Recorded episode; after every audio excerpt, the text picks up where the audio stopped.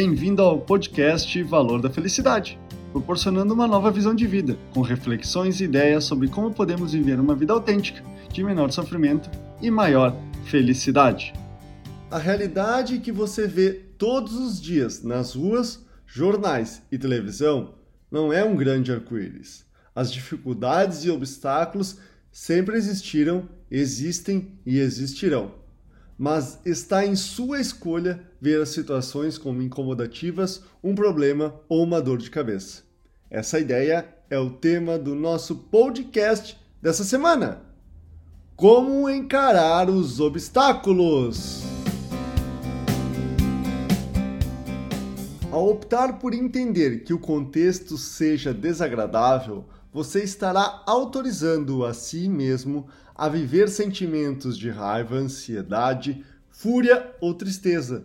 Isso acontece porque, dependendo de como você encara cada cenário, viverá uma experiência de maior ou menor dificuldade e sofrimento.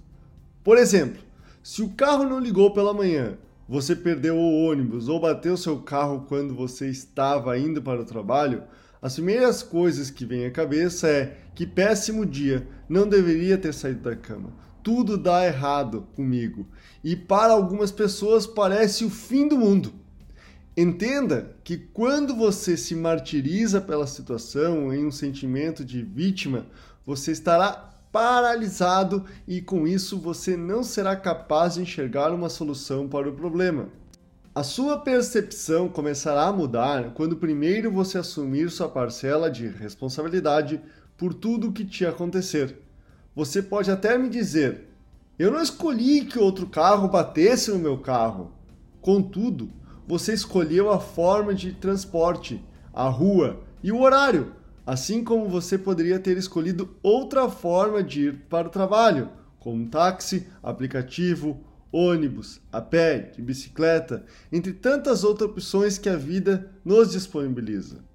A segunda é compreender que todas as situações, boas ou ruins, vivenciadas em sua vida, sempre têm algo a ensinar, e digo por experiência própria mesmo as piores situações têm seu aprendizado. Pois se eu não tivesse passado pelo que passei, não teria a consciência e a experiência que possuo hoje, a qual posso compartilhar com você. Hoje, não enxergo mais a vida como acontecimentos bons ou ruins, mas como situações que ensinam todos os dias a tornar-me melhor que eu fui ontem e que me deixarão melhor que sou hoje. Esse é o podcast Valor da Felicidade.